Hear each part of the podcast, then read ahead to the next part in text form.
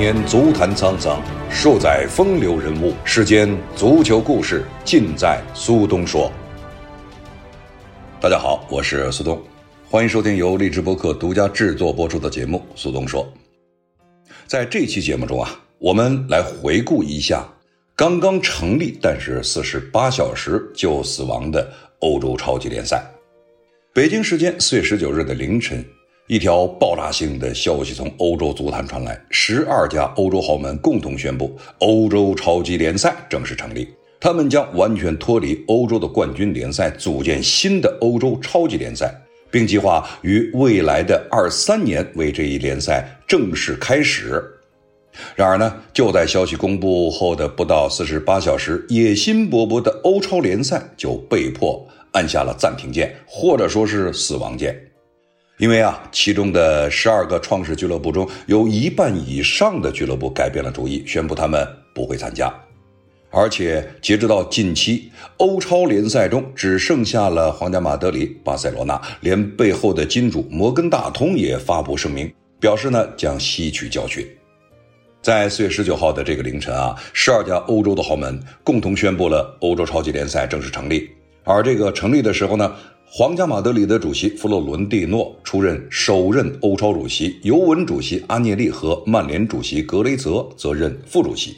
这十二家俱乐部分别为西甲的皇家马德里、巴塞罗那和马德里竞技；英超的利物浦、阿森纳、曼联、曼城、切尔西、热刺，以及意甲的 AC 米兰、国际米兰和尤文图斯。他们成为了这项赛事的创始俱乐部。德国《明镜周刊》披露了一份欧洲超级联赛的合同，合同中显示，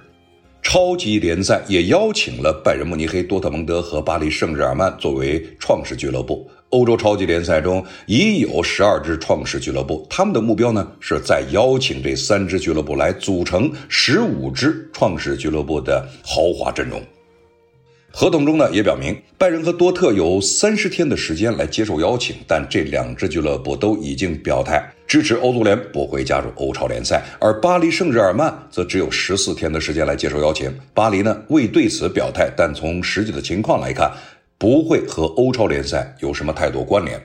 在公告中，欧洲超级联赛也确认了他们的赛制。每个赛季二十家参赛俱乐部，其中包括十五家直接参加正赛，另外五家俱乐部的参赛资格取决于上一赛季国内联赛的成绩。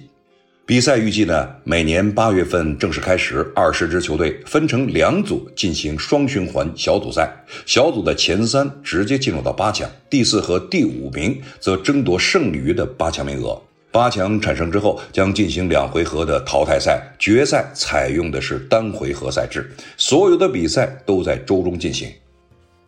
看起来啊，一切完美，看起来整个的安排也非常的完善。在消息官宣之前，国际足联、欧足联、英足总和英超、西足协和西甲、意足协和意甲全部都发表了自己的声明，表示反对，并表示将对涉及球队采取严厉的措施。可能的制裁手段如下：禁止球队参加联赛和欧冠，禁止相关的球员参加国家队的比赛。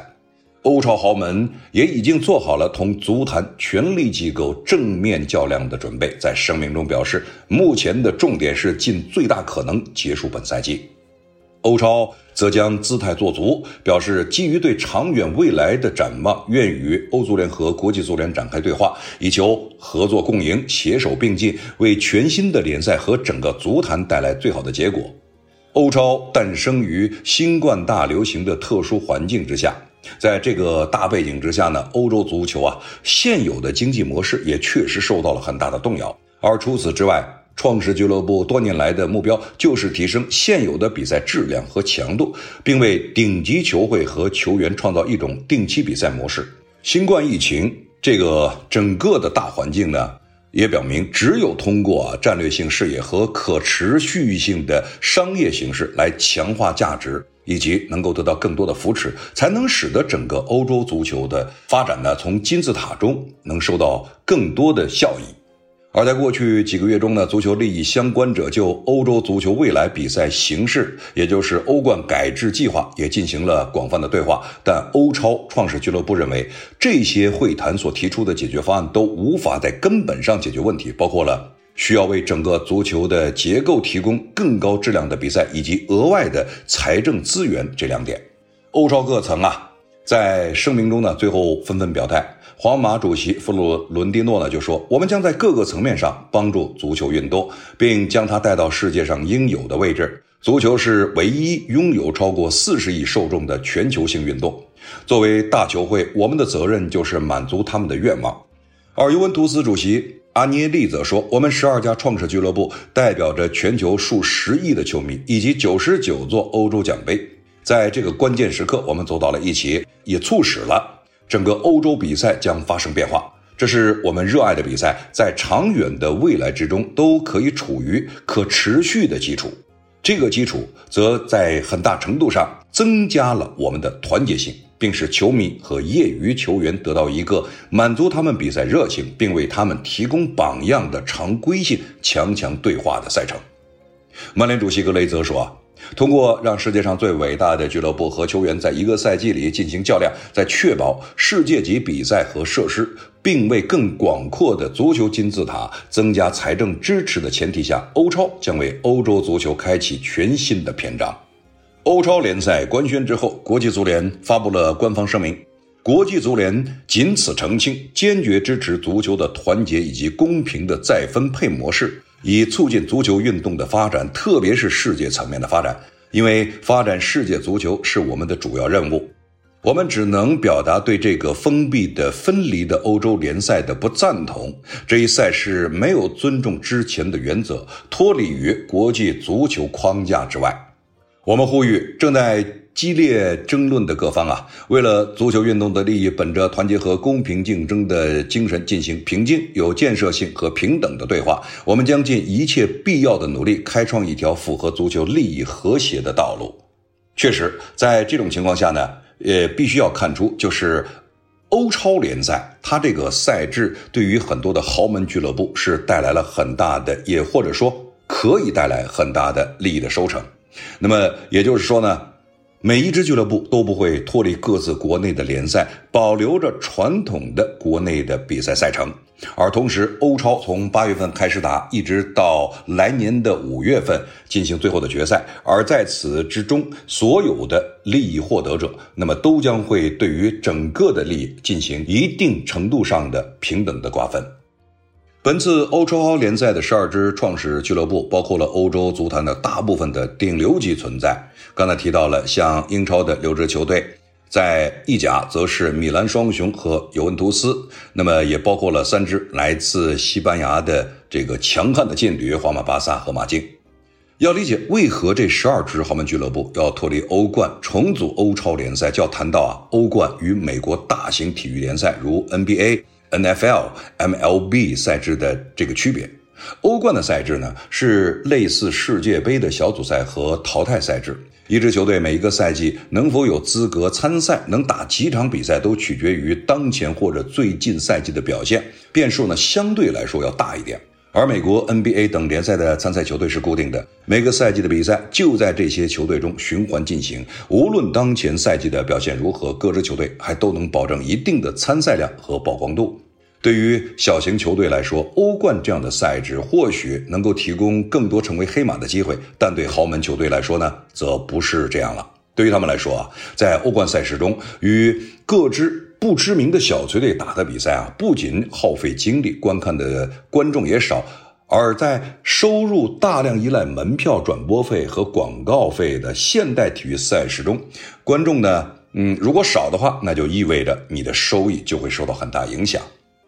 钱对于这些因疫情而导致收入大幅下降的足球俱乐部来说，此时呢也变得更为的重要。据德勤公布数据，去年足坛的前二十大球队的收入总体下降了百分之十二。因此啊，从商业角度来说，美国式的联赛制更有利于这些知名球队赚钱。注意听啊，是知名球队。当一个联赛中呢出现的都是豪门俱乐部时，每场比赛的人气则能够在很大程度上得到保证。球队既不需要疲于应付和小球队的比赛，也可以从观众、转播费、广告商那里赚取更多的钱。这次十二支豪门球队成立的欧超联赛，就是模仿了美国式的体育联赛制。根据欧超联赛的发起计划，这十二个创始豪门俱乐部将成为该联赛的永久成员，不用担心某一个赛季末，呃，没有能够获得比赛资格，当然也就没有降级。欧超联赛除了赛制上能够带来的商业利益。更大，它的金主呢也就更财大气粗。来自华尔街的摩根大通一出手，就为欧超联赛提供了大约四十亿美元的贷款融资。这笔钱将由十二支豪门球队瓜分，意味着每支球队一旦加入欧超联赛，就平均下来可以获得三到四亿美元的报酬。而根据欧冠一九到二零赛季的奖金数据，一支球队打到冠军所得到的奖金啊，大约也就是一亿美元左右。欧超联赛从官宣到流产，这其中呢也就仅仅有四十八小时，呃，曝光了欧洲足坛各方长期积压的利益冲突。而当联赛背后的金主摩根大通浮出水面之后，华尔街的阴影也再次降临，引发了欧洲足坛是否终将美国化的讨论。四月二十三号，摩根大通在为其背后支持欧洲超级。联赛呢安排数十亿美元的融资而道歉，其官方声明称：“我们显然错误判断了足球界对于欧超联赛的看法，也误判了它对未来可能产生的影响。我们会从中吸取教训的。”从商业利益的角度看呢，欧超联赛赛制对球队赞助商、广告商、电视转播公司和观众都似乎更友好。但是啊，这个商业上的完美计划却。一经公布，就遭到了欧洲足坛各方的强烈抵制。负责举办欧冠的欧洲足联，自然是利益受冲击最大的一方。欧超联赛声明一出，欧洲足联便谴责该联赛是建立在少数俱乐部的利益基础之上，并声明将禁止所有参加欧超联赛的球队再参与欧冠及欧洲各大联赛。参与欧超联赛的球员也将不得代表国家队进行比赛。声明中也说：“我不想称他们为肮脏的一打球队。”欧洲足联想要发展足球，可有些人不懂。面对十二支球队的背叛，欧洲足联的主席亚历山大·切费林表示愤怒和无奈。其实啊，欧洲足联与这些豪门俱乐部的利益拉锯战早已开始。过去这些年，豪门们一直在向欧足联争取在欧冠中能有更稳定的参赛资格和更多的曝光度。本周一，欧洲足联原本计划宣布，他与各球队协商的欧冠新赛制，欧冠参赛队伍扩大到三十六支，从二零二四年开始将增加各大俱乐部在欧冠中的固定比赛场数及电视曝光率。然而呢，这些改变对于豪门们来说显然是不够的。据知情人士透露，这些顶级俱乐部仍然希望在欧冠获得更多自动参赛资格，其中一些俱乐部还希望能够获得欧冠比赛本身的一定所有权，而目前欧冠仅是欧洲足联一家机构的资产。与欧足联的拉锯结果呀，无法满足这些豪门球队的胃口，后者自然也就干脆宣布自己组团玩了。如果说，欧足联抵制欧超联赛是因为利益受损，那么球迷们抵制欧超联赛，则是因为他们眼中的足球文化在被摧毁。欧洲的足球迷们习惯于像欧冠那样的开放式的赛制，小部分球队建立封闭圈子打联赛，有悖许多球迷对于体育精神的认知，更像是球队纯粹对利益的追逐。总部位于英国的足球支持者协会表示，这个所谓的欧超联赛的动机不是加强体育精神和培养世界体育，它的动机只有愤世嫉俗的贪婪。这个联赛由那些俱乐部的亿万富翁老板发起，他们对足球传统一无所知，只是将足球视为了其私有领地。就连英国首相约翰逊也加入了抵制行列。欧洲超级联赛计划将对足球产生破坏性的影响，我支持足联采取一定的行动。这些豪门俱乐部自己的球迷啊，也纷纷揭竿而起，表示抗议。蒂姆·佩顿是阿森纳球队超过三十五年的球迷了，同时也是该俱乐部支持者信托的董事会成员。他在知道阿森纳将参加欧超联赛后，表示自己下次去看阿森纳主场比赛时要身穿葬礼服，哎，再带一个花圈。他说：“看到有一百五十年历史的英国足球变成美国式的特许经营模式，这让人感到震惊。”曼联主场外举行了一次抗议，球迷们谴责曼联的老板来自美国的格雷泽家族，并称曼联是由穷人创建，但是被富人偷走了。迫于来自足联、政客、球迷等各方的压力，在欧超联赛声明发布后不到四十八小时，十二支创始球队中的半数已经宣布将退出该联赛。四月二十号，欧超联赛不得不宣布将暂时哎停止运营。有人戏称说好的一起干革命，兄弟们却提前退了场。然而啊，资本市场可一直追随着欧超联赛。欧超联赛于上周日晚官宣，也就是。在当时周一的时候，曼联股价较前一个交易日上涨了约百分之六，尤文图斯的股价更是大涨了约百分之十八。这两家俱乐部都属于欧超联赛创始球队中少数的上市公司。然而，从四月十九号到四月二十一号，即欧超联赛遭抵制而被到暂停这段时间，曼联呢跌了约百分之四，尤文图斯股价则大跌约百分之十八。从俱乐部的股价起伏，也可以从侧面印证，资本市场确实比较看好欧超联赛所带来的商业利益。支持欧超联赛的另一大资本力量是联赛的金主摩根大通。摩根大通此次为欧超联赛一掷四十亿美金，也是史上最大的体育界融资案例之一。据悉啊，摩根大通的此笔资金将先由贷款形式进行发放，期限为二十三年。借款方是由欧超联赛创始俱乐部合伙成立的公司，每个俱乐部都将在这家公司中占有一定的股权股份。那么同时呢，并一次性获得三到四亿美元的赞助。而摩根大通也不是第一家进入欧洲足坛的华尔街力量了。早在啊大约十五年之前，以美国为首的外国资本就开始进入欧洲足坛。到今天，英超二十家俱乐部中。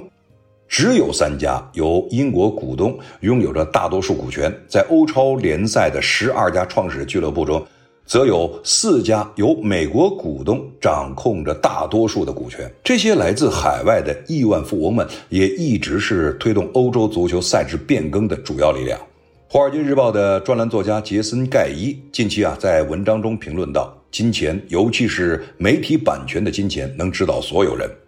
一个合适的俱乐部老板追求的是这样一种豪华氛围：球队不仅在比赛赢的时候赢了，他在比赛输的时候也赢了。在目前欧洲足球赛事的赛事之下，足球比赛的盈利空间确实还没有被完全开发。在全球范围内，足球的粉丝他的群体啊，要比篮球、橄榄球、棒球都要大，本身为足球赛事奠定了一个良好的群众基础。然而，英超啊和欧冠的盈利能力却弱于 NBA、NFL、MLB 等美国运营的篮球啊、棒球啊这些联赛。二零一九年的时候，这三大美国联赛的总收入都要高于英超和欧冠。分拆来看的话，就单场平均收入来说，欧冠和英超远不及 NFL，也就是美式橄榄。就比赛场次来说，欧冠和英超那就更比不过 NBA 了。其实呢，欧超联赛的概念最早提出的要追溯到上个世纪的九十年代，只是近日才终于官宣联赛成立。而这么些年来，欧洲足坛围绕着赛制、俱乐部权力、比赛收益分配的拉锯战也一直没有停歇过。因此，可以想见，即便本次欧超联赛仓促败走，未来欧洲足坛也仍将面临着相关的大风小浪，华尔街阴影或许还不会完全消退。欧超联赛的推出，应该说是摧毁还是拯救欧洲足球？从不同角度来看，也确实无法能够有一个准确的定论。弗洛伦蒂诺啊，他就说，现在呢有很多没有人看的比赛，有人必须给我们另外一种比赛方式去赚更多的钱，因为如果不能赚更多的钱的话，这一切都会消亡。他也说到啊，不仅仅是富人想要成立欧超联盟。我们这么做也是为了拯救足球。其实，短短不到三天之内，欧超十二家创始俱乐部明确表态退出的就有八家，还有米兰呢，暧昧的表示考虑球迷感受和尤文不得不承认，欧超联赛已经难以用最初设想的方式去完成。但作为牵头人，弗洛伦蒂诺依然不甘自己构思几乎十年、布局三年的这盘大棋以如此耻辱的方式速败。当欧洲媒体和球迷已将主要的精力重新放回到周末联赛的时候，弗洛伦蒂诺啊还在做着困兽犹斗。周末接受采访，而且是连续的采访，就是向大获全胜的欧足联主席切弗林示威：欧超无错，只是打开方式可能不太正确。毫无疑问，欧超的两日维新是皇马主席弗洛伦蒂诺啊职业生涯最大的挫败，应该说没有之一啊。尽管他在本周连续接受了科贝电台、塞尔电台和 AS 报的专访，反复解释了欧超对挽救欧洲足球经济的必要性，但前有阿涅利的阳奉阴违，后有十二豪门傲慢的态度和贪婪的自私方案，欧超至少短期内无法落地。支撑欧超联赛的幕后资本摩根大通也公开承认误判形势，低估了欧洲足球传统和产业的特殊性。不过，弗洛伦蒂诺也并未就此放弃，哪怕欧超联赛名义上只剩下了皇马，还公开留住他，也要与欧足联继续对抗。不恰当的比喻啊，犹如对着风车战斗的堂吉诃德，可以输掉战斗，但不能输掉尊严。在弗洛伦蒂诺看来，这次欧超联赛的速败只是各方面的细节做得不到位，不是战略方向的错误。接受 AS 报专访的时候，他仍然强调，欧超是拯救欧洲足球，尤其是豪门的必然趋势，而且越快越好，否则欧洲足球将会迎来灭顶之灾。一个可以支持弗洛伦蒂诺的案例，就是美国资本控股的法甲劲旅波尔多。刚因连续两个赛季的新冠疫情亏损严重，被美资放弃，只能暂时由当地的商业法院托管，不排除破产降级，甚至彻底消失的可能。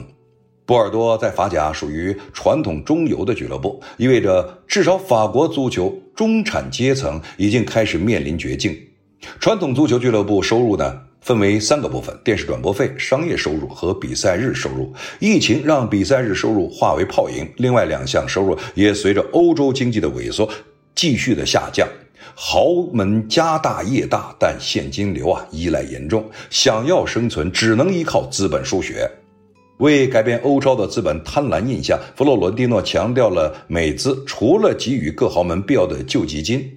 还有十五亿欧元用于改善基础设施和奖金。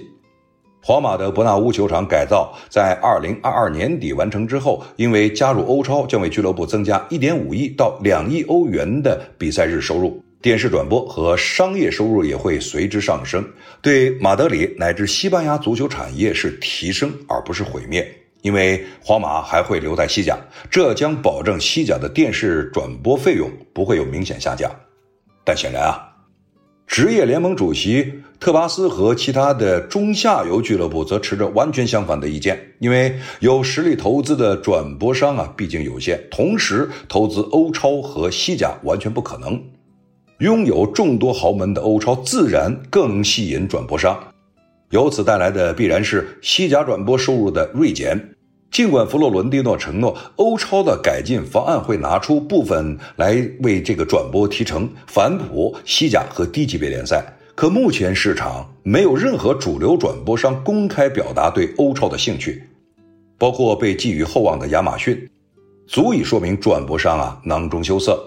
这种情况下，没有人愿意与弗洛伦蒂诺胜算不高的这个野心捆绑在一起。虽然多达八家豪门明确的宣布退出，但是英国媒体和德国《明镜周刊》都先后曝光，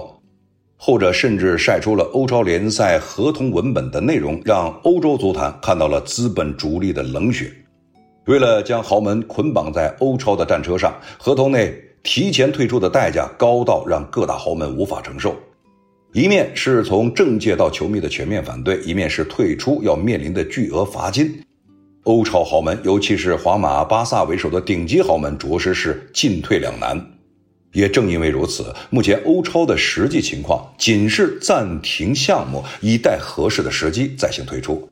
包括欧超六强在内的八家豪门明确宣布退出，很大程度上也是应付舆论的公关手段。因为啊，如果真的退出，八百万英镑的特许加盟费被扣不谈，还有超过一亿英镑的巨额罚金。除非参与欧超联赛的十五家创始俱乐部超过百分之七十同意退出，以及需要会员大会批准才能加盟的巴萨未能加盟，这些豪门才能够全身而退。已经签约的十二家豪门，八家退出，也只有三分之二的退出率。但合同内是规定，有十五家创始俱乐部中，实际退出率才刚刚过半。虽然逆邀请的拜仁、多特和大巴黎都宣布不会参与，可这对激活百分之七十退出即计划终止条款是没有意义的，因为他们尚没有加入啊。更何况，除了尤文图斯和米兰发表的是。态度暧昧，并没有明确退出的声明。巴萨主席拉波尔塔公然表态支持欧超，这也给了弗洛伦蒂诺极大的希望。欧超的执行团队 Key Capital 原本周三已暂停该项目，可在弗洛伦蒂诺将取消的电台专访推迟一天恢复之后，A 拉格拉里牵头的这个欧超运营团队又重启了工作。机密报透露，弗洛伦蒂诺拒绝接受失败。他也强调，摩根大通的声明并非放弃欧超，同样只是以退为进。根据目前的反对元素，逐个针对性的完善方案，做好舆论宣传，等待合适的时间东山再起，欧超联赛卷土重来啊！我这还真不知道。原本因大部分豪门宣布退出欧超大获全胜的欧足联的主席切费林也决定从宽处理，既往不咎。但弗洛伦蒂诺、拉波尔塔和阿涅利在大势已去之后，仍然选择坚持，改变了他的想法。本周末，斯洛文尼亚人强调必须对十二豪门进行制裁。当然啊，切弗林呢也深谙分化瓦解之道。欧足联酝酿的制裁也分轻重。在切弗林看来，最早退出的英超六强，哎，认错态度不错。然后是跟风退出的马竞和米兰双雄，而最后。仍坚持欧超无错的皇马、巴萨和尤文则属于冥顽不灵。切菲林没有点这三支俱乐部的名字，但说了一句名言：那些相信地球是平的，并且认为欧超应该存在的人，显然啊，皇马、巴萨和尤文将成为这次欧足联制裁的重点对象。切弗林承认，周六呢自己是乘车经历了八个小时，从家乡斯洛文尼亚紧急赶往欧足联总部所在的瑞士处理危机。切弗林试图找到 ECA，也就是欧洲俱乐部协会主席，同时呢，也是尤文图斯主席的阿涅利，确认 ECA 成员都支持即将公开的欧冠改制方案。但阿涅利啊，阳奉阴违，公然说谎，甚至呢，关闭了手机来躲避切弗林，并始终坚持欧超立场的弗洛伦蒂诺和拉波尔塔，与他们俩一比呢，尤文图斯因此可能受到的惩罚还要更重一些。不过啊，切弗林的手段呢，不只是一味打压，他也深知各大豪门急于推出欧超的难处。正如弗洛伦蒂诺所言，仅皇马这两个赛季就损失了四亿欧元的呃成本，本赛季因各大联赛几乎全部空场，总损失可以达到二十到二十五亿欧元。地主家的确也没有余粮了，这样才铤而走险。